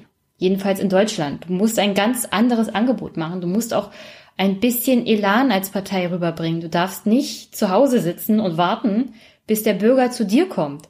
Und diese Denkweise hat Kevin in meinen Augen immer noch. Du musst als Partei heutzutage zum Bürger gehen und ihn mit, mitnehmen und du musst ihn abholen. Also ein bisschen Inhaltskosmetik wird da nicht den großen Wurf bringen. Es ist auch nicht die Erneuerung, die die SPD braucht. Und da, ja, da bin ich ganz schön enttäuscht an dem Abend gewesen und generell auch momentan, was Kevin Kühnert angeht. Aber vielleicht habe ich auch mehr erwartet, als tatsächlich da ist. Er macht es ja generell nicht schlecht. Die Außendarstellung, immerhin fährt er mit dem Zug. Das ist ja schon mal was, fast wie Jeremy Corbyn, aber das Bild nach außen reicht halt nicht. Wenn man tiefer blickt, ist da nicht viel mehr, als wir bis jetzt auch schon von der SPD gehört haben, von anderen Juso-Mitgliedern und Juso-Vorsitzenden. Ja, ich glaube, die SPD ist hier auch in einem Teufelskreis. Ich meine, es wurde an dem Abend auch von Kevin Kühnert viel darüber geredet, dass Martin Schulz ja jetzt zurückgetreten ist und dass damit die Personaldebatte beendet ist. Und dass jetzt die inhaltliche Debatte eben im Vordergrund steht. Und ich hatte auch teilweise das Gefühl, dass einige Mitglieder, vor allem die, die während des Schulz-Hypes eingetreten sind, das ähnlich sehen. Nur das Problem ist, dass die SPD und die Jusos mit Kevin Kühnert jetzt einen Schulterschluss machen, um Ruhe in die SPD reinzubekommen, was ich ja auch gut nachvollziehen kann. Nur leider wird dann die Erneuerung ausbleiben. Und nach der letzten Bundestagswahl und dem Ja zur GroKo ist Andrea Nahles nicht die Vorsitzende, die die SPD jetzt braucht. Und sie wird, wenn überhaupt, Erneuerungen nur in dem Sinne führen, durchführen, wie es in Parteien oder generell in Deutschland üblich ist. Und zwar top to bottom. Das heißt, man kriegt eine Erneuerung abgesegnet vom Vorstand oder von den oberen Institutionen und die werden dann nach unten sozusagen weitergereicht. Und diese Erneuerungen oder diese neuen Ideen oder Innovationen sind dann aber in der Regel nicht besonders weitreichend, sondern bewegen sich in dem Rahmen, wie es notwendig ist, um ein bisschen Entgegenkommen zu signalisieren, aber gleichzeitig den eigenen Machterhalt nicht zu gefährden. Und ja, das, das war mein Eindruck auch von dem Abend mit Kevin Kühnert. Optimistisch stimmt mich aber auch einiges. Und zwar, dass ich habe mit einigen vor Ort dann auch gesprochen, die Stimme hört ihr gleich. Und es gibt viel Argwohn gegenüber der Parteiführung, gegenüber dem Kurs, das diese Partei verfolgt hat, aber auch gleichzeitig einen unglaublichen Elan und einen Willen zur Veränderung, der mich an dem Abend auch sehr optimistisch einfach nur gestimmt hat, weil das einfach nur wunderbar ist, mit so jungen Leuten zu sprechen, die sagen, ja, wir wissen, in unserem Land geht einiges schief und ja, wir wissen, die SPD braucht an allen Ecken und Enden eine Veränderung. Aber wir wollen Teil dieser Veränderung sein.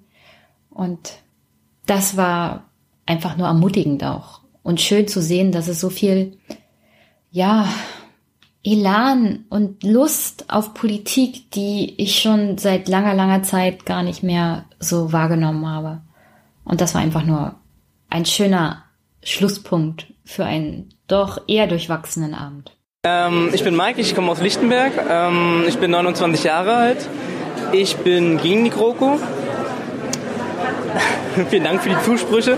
Ähm, aus den Gründen, ähm, die heute auch viel schon genannt wurden, einfach weil es so nicht weitergehen kann, wie es ist. und weil wir einfach eine zu verfahrene Politik in diesem Land haben, meiner Meinung nach und ähm, eine Minderheitsregierung, egal in welcher Form, auf jeden Fall Politik belebend und vor allem Debatten belebend ist. Und genau das ist das, was unsere Generation kann. Sie kann diskutieren und Debatten führen und es geht hauptsächlich auch um unsere Generation. Weil die Generation, die dagegen ist, führt nur noch fünf bis zehn Jahre Politik und wir haben es noch ein bisschen länger auf unseren Schultern. Hier war ja das Thema SPD-Erneuerung auch heute Abend groß auf der Agenda. Wie stellst du dir die Erneuerung vor? Ähm, hauptsächlich mit ähm, der Abschaffung alter Gewohnheiten, was auch viel gefordert wird. Ähm, auch hier wieder mehr Debatten einzuführen und weniger Monolog. Das wäre für mich sehr schön. Ähm, ja, und vor allem auch nachhaltig Politik ähm, zu ermöglichen indem man halt auch vor allem auf junge und halt auch ähm, gemischtere Gremien setzt. Und dann noch eine letzte Frage, und zwar, du bist jung und in der Partei aktiv. Wie engagierst du dich ähm, politisch vor Ort oder allgemein? Ähm, ich engagiere mich hauptsächlich äh, über die Jusos und über meine Abteilung, also quasi meinen ähm, Kreisverband in Berlin. Ähm, tue dies, indem ich mir überlege, wie man näher den Bürgern rücken kann. Ich spreche mit den Bürgern und vor allem versuche ich halt auch mehr Mitglieder zu gewinnen, damit man einfach ein größeres Publikum hat, aus dem man schöpfen kann, aus dem man Ideen bekommen kann und die halt sich positiv auch in, die, äh, in die Partei einbringen können und in die Politik, die wir machen. Okay, also wie heißt du? Wie alt bist du? Wo kommst du her? Und bist du politisch aktiv? Also ich heiße Verena, ich bin 18 Jahre alt, komme eigentlich aus Rostock, studiere aber in Marburg. Was setzt du von dem Abend hier heute? Ich weiß ja, du bist kein SPD- oder Juso-Mitglied. Genau, also ich habe äh, mit Politik in dem Sinne eigentlich gar nicht so viel am Hut, zumindest zur Zeit. Aber ich fand den Abend in dem Sinne einfach super interessant, dass viele unterschiedliche Menschen aus unterschiedlichen Altersgruppen, aus unterschiedlichen gesellschaftlichen Gruppen äh, alle zu Wort gekommen sind und hier einen Rahmen gefunden haben zu diskutieren. Natürlich nicht alle in dem Sinne äh, oder in dem Maße, dass sie gerne hätten. Das ist halt zeitlich einfach nicht möglich. Aber ähm, es hat mich bei manchen Leuten auch erstaunt, dass, äh, dass sie sich hier zu Wort gemeldet haben. Und hier wurde viel über die Erneuerung der SPD geredet. Meine Frage wäre aber, wie stellst du dir eigentlich Politik allgemein vor oder was erwartest du von Parteien allgemein, damit sie die, die Bürger mehr mitnehmen oder dich zum Beispiel mitnehmen würden? Ähm, schwierige Frage. Also ähm, klar, es geht bei Parteien hauptsächlich darum, sich äh, an die Leute ranzukommen, auch in ähm, in, in, in, niederem Maße kann man gar nicht sagen, sondern ähm, dass man die Leute direkt erreicht und nicht nur übers Fernsehen. Aber ähm, ich weiß, ich weiß nicht genau, was man, wie, man, wie man genau es besser machen könnte, weil ich glaube, dass sich die Menschen, dass die Menschen von alleine auch ähm, einfach den Ansporn haben müssen, sich politisch aktiv ähm, zu betätigen. Also glaubst du, dass man Parteien heutzutage überhaupt noch großartig braucht oder wäre es einfach besser für die Demokratie, wenn sich die Leute selber bewegen würden und sich selber vor Ort auch engagieren würden und das dann von oben, äh, von unten nach oben hocharbeitet sozusagen? Ähm, ich glaube, das wäre ein guter Weg, aber ich äh, bin nicht davon überzeugt, dass alle Menschen äh, das machen würden. Also ähm, man braucht einfach gewisse Strukturen, die äh, größere Mengen an Menschen ähm, leiten, weil sich Menschen nie von alleine auf den Weg machen würden, wirklich was Großes zu erreichen. Oder also es, natürlich gibt es Ausnahmen, aber die brauchen ja auch äh, Unterstützung und dadurch, das, das ist ja der Sinn von Parteien, dass man äh, in einer großen Gruppe einfach die Unterstützung für ein Thema findet. Gut, danke schön. Kein Problem. Okay, wie heißt du? Wie alt bist du? Kommst du hier aus Berlin? Bist du politisch engagiert? Und bist du für oder die, gegen die GroKo? Ich bin Tamara, ich bin 26 Jahre alt. Ich ähm, wohne derzeit in Berlin-Kreuzberg und bin gegen die GroKo. Warum? Weil der Koalitionsvertrag, wie uns vorgelegt wird, nicht weit genug geht. Wir brauchen mehr Entscheidungen, die die Zukunft drastischer beeinflussen. Ich will nicht nur eine Rente, die abgesichert wird auf einem Niveau, das da eh schon hängt, sondern ich will eine echte Reform. Ich will wissen, was mit meiner Zukunft passiert. Ich will Digitalisierung, ich will ähm, eine Gesundheitsreform, ich will die Bürgerversicherung und ich will Arbeitsverträge, die länger gehen und unbefristet sind. Du hast vorhin erzählt, was deine Oma zu dem Thema gesagt hat. Kannst du mir das nochmal erläutern? Genau, meine Oma ähm, hat mich beim Kaffeetrinken gefragt ähm, oder hat mir erstmal erklärt, naja Kind, äh, ich bin ja auch schon immer hier in Berlin, in Neukölln aufgewachsen und äh, für die Gewerkschaften gearbeitet, mit den Gewerkschaften auch, äh, gearbeitet, ähm, grundsozialdemokratisch. Aber heutzutage braucht die SPD noch, es malocht ja keiner mehr. Also das Problem der SPD nach deiner Oma könnte sein, dass es Arbeit in dem Sinne, wie deine Oma es kennengelernt hat, gar nicht mehr gibt. Und muss die SPD da vielleicht auch ein bisschen umdenken, Arbeit im 21. Jahrhundert? Weil Nahles hat, ist ja da gestanden und hat die große Koalition auf dem Aschermittwoch verteidigt mit Arbeit, Arbeit, Arbeit. Aber nicht jede Arbeit schafft wirklich Würde. Ganz genau. Ähm ein Genosse hat es mal so gesagt, was ist eigentlich diese gute Arbeit, von der alle immer sprechen? Wenn man abends nach Hause kommt und sich richtig kaputt fühlt, ist man sich denn sicher, dass das gute Arbeit war? Und das ist eine Debatte, die führt die SPD gar nicht mehr. Also die SPD ist auf und auch die Gewerkschaften eigentlich sind schon lange viel zu wirtschaftsnah geworden, viel zu lobbymäßig unterwegs und kümmern sich in dem Sinne um die Arbeitnehmer, als wäre die einzige Idee eines Arbeitnehmers, ähm, sich dem kapitalistischen System hinzugeben, sich freiwillig aus ausbeuten zu lassen, nur um der lieben ähm, Erwerbstätigkeit willen. Aber das ist nicht das Konzept, das wir Jusos unterstützen. Und dann wurde hier noch viel über die SPD-Erneuerung gesprochen. Was stellst du dir da denn darunter vor? Ich will einige alte Gesichter echt nicht mehr sehen weil die für mich ähm, einfach uns da reingeführt haben, wo wir jetzt sitzen. Und zwar wirklich bis zum Kinn im Schlamassel.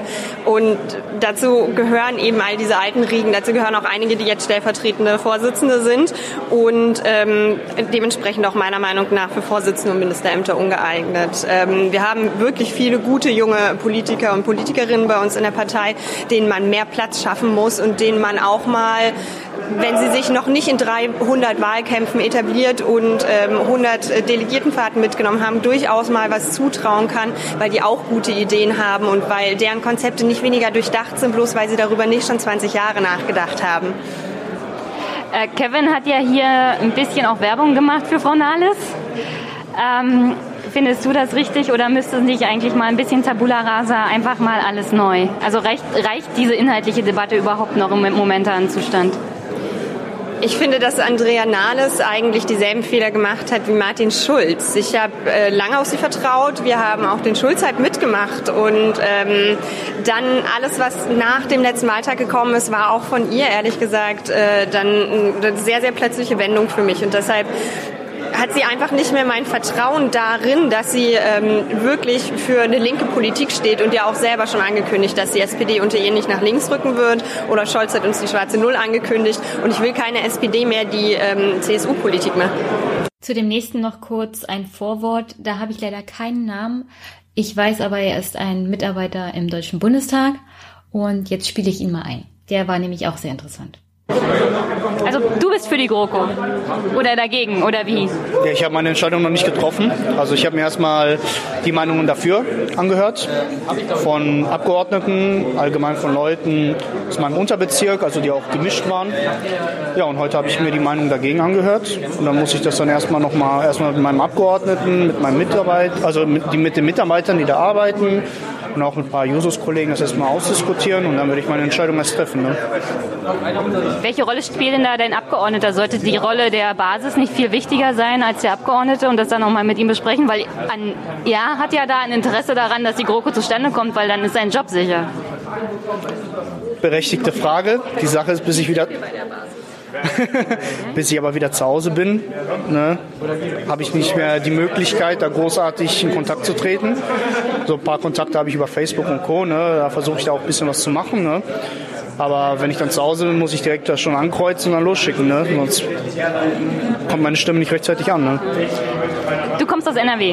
Ja. Wie ist denn da so allgemein die Stimmung für oder gegen? Oder ist das auch ein bisschen zerrissener? Ja, ich kann nur für meinen Unterbezirk sprechen, in dem Fall Hagen. Also was ich so gehört habe und selbst miterlebt habe, eine leichte Tendenz für die GroKo, aber ehrlich gesagt sind das nur Mutmaßungen. Also mich wird nichts überraschen. Ne? Und dann ist das Argument eben wenigstens ein paar kleine Schritte als gar keine. Ja, das war das Argument von einem Abgeordneten, mit dem ich mich heute unterhalten habe.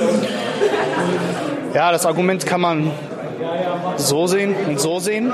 Also ich finde, große Ziele erreicht man, indem man kleine Schritte unternimmt. Aber andererseits hat man in der Vergangenheit auch versucht, kleine Schritte durchzuführen und war nicht besonders erfolgreich im Hinblick auf große Ziele. Also schwierig. Schwierig. Also, wie heißt du? Wie alt bist du? Wo kommst du her? Und bist du bei den Jusos oder bei der SPD? Ähm, hallo, ich bin Antonia, 17 Jahre alt, komme aus Berlin, wohne in Berlin, gehe noch zur Schule, mache gerade mein Abi, also letzten Monate noch. Ähm, bin in der Jusos Lichtenberg hauptsächlich aktiv, ähm, dort auch im Vorstand, obwohl ich erst seit einem halben Jahr dabei bin. Ähm, bin eingetreten in die SPD dann, also erst in die Jusos während des Wahlkampfes und in die SPD, als verkündet wurde, dass sie in die Opposition gehen. Ja, so kann es laufen. ähm, ja, bin ansonsten noch beim Arbeitskreis Bildung tätig und aber hauptsächlich in der Jusos bisher. Also ich habe mir vorgenommen, eigentlich nach meinem Abi auch in der SPD mehr tätig zu sein und mal in meine Abteilung mehr reinzugehen und so, aber momentan ist man ein bisschen demotiviert, was das angeht. Was ist denn eine Abteilung? Achso, ähm, in Berlin ist es so, dass es gibt Unterteilungen, was die generellen Stadtbezirke angeht, das ist klar. Und dann innerhalb der Stadtbezirke nochmal, was sonst zu groß werden würde. So gibt es zum Beispiel in Lichtenberg nochmal ah, jetzt sage ich bestimmt irgendwas Falsches, sechs Abteilungen, glaube ich. ich glaube, es sind sechs. Ähm, Hohenschönhausen zum Beispiel oder in meinem Fall Alt-Lichtenberg nochmal als einzelne, die sich dann wirklich nur um diese eine Abteilung, diese noch kleinere Region kümmern können, ganz im Speziellen. Also wie Ortsverbände sozusagen. Genau, bloß okay. halt in Berlin noch ein bisschen kleiner gefasst. Ja. Und du bist für oder gegen die GroKo? Gegen. Also es ist schon meine Grundeinstellung, aber ich kann die, die dafür sind, von der Angst, die einem also dieses, dieses Unwohlsein, wenn man, wenn es nicht zu einer Gruppe kommt. Ich kann das gut nachvollziehen. Und warum bist du gegen die GroKo? Weil wir so nicht weiterkommen. Also Na, hast du den Koalitionsvertrag gelesen oder ist das eine Grundeinstellung von vornherein? Ähm, nicht komplett gelesen. Wir sind gerade dabei im Vorstand, dass jeder einen Teil bekommen hat zum Durcharbeiten. Dann fassen wir den zusammen. Das machen wir im Laufe der Woche jetzt noch. Ähm, ich habe den letzten Teil, also die letzten zwei Seiten sozusagen, ist mein Part, also nicht den ganzen, so kurz gesagt, nicht den ganzen. Ähm, was war die andere Frage nochmal? Sorry. Ah ja, die Grundeinstellung, genau. Es ist eine Grundeinstellung, weil wir nicht vorwärts kommen, also was ich meinte. Und die Angst ist aber, dass wir auch in der Minderheitsregierung nicht vorwärts kommen würden. Aber mein Optimismus ist immer so, dass wenn man nicht, wenn man erst recht nicht vorwärts kommt, die Leute vielleicht mal anfangen zu bemerken, was gerade passiert oder eben auch nicht und sich dann dadurch etwas verändert. Und ich glaube, durch die GroKo wird es eher immer noch schlimmer und durch eine Minderheitsregierung könnten wir jetzt vielleicht, wo vielleicht haben wir wirklich Stillstand, wo viele so vor Angst haben, aber vielleicht rüttet es auch irgendwen wach, dass ab jetzt was passieren würde und vielleicht würde tatsächlich mehr im Parlament plötzlich passieren und ganz neue Sachen sich auftun, die wir einfach noch nicht erlebt haben. Das ist meine Hoffnung was die Gro also ohne die GroKo angeht. Also dass ein bisschen Leben in die Bude kommt. Ganz genau. Okay. Mal was anderes. Oh, mal was anderes wäre schön. Ja, ja. Ähm, Achso, und dann wurde heute viel über das Thema SPD-Erneuerung gesprochen. Was stellst du dir denn darunter vor? Tatsächlich, ich habe während der Diskussion auch viel drüber nachgedacht. Ähm, für mich ist ein riesiger Fokus tatsächlich auf den Leuten, dass wirklich ein paar von den Obersten, in die ich komplettes Vertrauen verloren habe, nicht mehr tragbar sind für mich. Das werden andere anders sehen und ich weiß, dass man nicht den gesamten Vorstand umkrempeln kann. Aber ein, inneres, ein innerer Wunsch in mir würde es sich wünschen, weil ich keine Connection mehr zu denen habe. Ich werd, unsere Meinungen hier kommen dort nicht an, habe ich das Gefühl. Und dadurch ist Personal gerade schon mit das Wichtigste für mich. Und Erneuerung ist auf jeden Fall, ähm, was irgendwie hier gar nicht vorkam, die Kommunikation dass wir nur innerhalb der Partei reden und nicht mehr auf die Leute draußen hören. Wir wird auf der Straße, wenn wir irgendwie Flyer verteilen oder so, wollen die Leute die nicht annehmen und sagen nur, ihr versteht uns doch eh nicht, ihr habt keine Ahnung, was in meinem Leben vorgeht. Woher willst du wissen, was bei mir das Problem ist? Und damit haben sie recht, ich habe keine Ahnung davon. Aber ich weiß auch nicht, wie es zu kommunizieren geht, dass sie mir wieder vertrauen, dass sie nicht mich, sich mich nicht mir anvertrauen müssen, aber es gibt jemanden in der Partei, den, bei dem sie es tun könnten. Oder irgendwer anders sorgt dafür. Ich könnte vermitteln, ich könnte versuchen, einfach zuzuhören. Und eigentlich, finde ich, haben Parteien diese Rollen und die haben wir nicht mehr. Und darin besteht die Erneuerung für mich, dieses Vertrauen irgendwie, ob medial oder auf der Straße oder durch die Leute an sich, durch Jüngere, was egal. Also irgendwas Neues muss kommen dass die Leute uns einfach zuhören wieder, weil wir sofort abgewehrt werden. Und das ist eigentlich das, was für mich Erneuerung ist. Also Kevin hat ja hier auch heute in meinen Augen sehr viel Frau Nahles und auch den alten Vorstand in Schutz genommen. Und ich glaube, das Gefühl kam für mich rüber, dass es darum ging, hier die Partei zusammenzuhalten und dass es reichen würde, inhaltlich mal zu diskutieren. Und also für mich persönlich würde es nicht ausreichen. Und reicht es für dich aus? Ich kann beides verstehen. Ähm, ich verstehe Kevin in dem Sinne, wenn er hier total fronten würde und das, die sind alle furchtbar und wir müssen uns dagegen aufstemmen und dann kommt es doch zu einer GroKo, dann würden die Hälfte von den Leuten hier raus sein. Und das ist momentan eh schon der Konflikt, in dem die Partei steht. Die Hälfte sagt, wir treten aus, wenn es zu einer GroKo kommt und die andere will, wenn es nicht zu einer GroKo kommt da irgendwie zu vermitteln zwischen den beiden Seiten, dass nicht eine komplett verloren geht, ist extrem schwierig. Und gleichzeitig hat es wieder mit diesem Vertrauensverlust von beiden Seiten jeweils zu tun. Das ist, ich, ich könnte mir nicht vorstellen, wie man das hinbekommen soll, dass man beide irgendwie miteinander reden lässt, abstimmen lässt, ohne dass sich die beiden Seiten hassen. Und das ist in der SPD eh ein Problem, zwischen verschiedenen Seiten zu vermitteln, auch was die Flügel und sowas angeht. Deswegen kann ich schon verstehen, auch irgendwie Parteivorstand nicht in Schutz zu nehmen, aber zu sagen, okay, ihr müsst es auch aus einer anderen Perspektive sehen. Und was ich hier schön finde, es wird niemand eine Meinung aufgedrängt. Vom Parteivorstand habe ich wirklich die, das Gefühl, mir wird aufgedrängt, ich solle für Ja stimmen. Und das hatte ich jetzt hier nicht. Das fand ich sehr angenehm.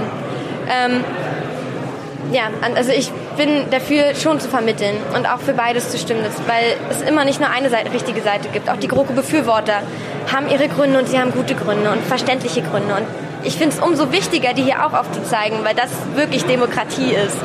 Und damit fand ich das eigentlich ziemlich richtig, wie es jetzt hier gelaufen ist. Okay, danke.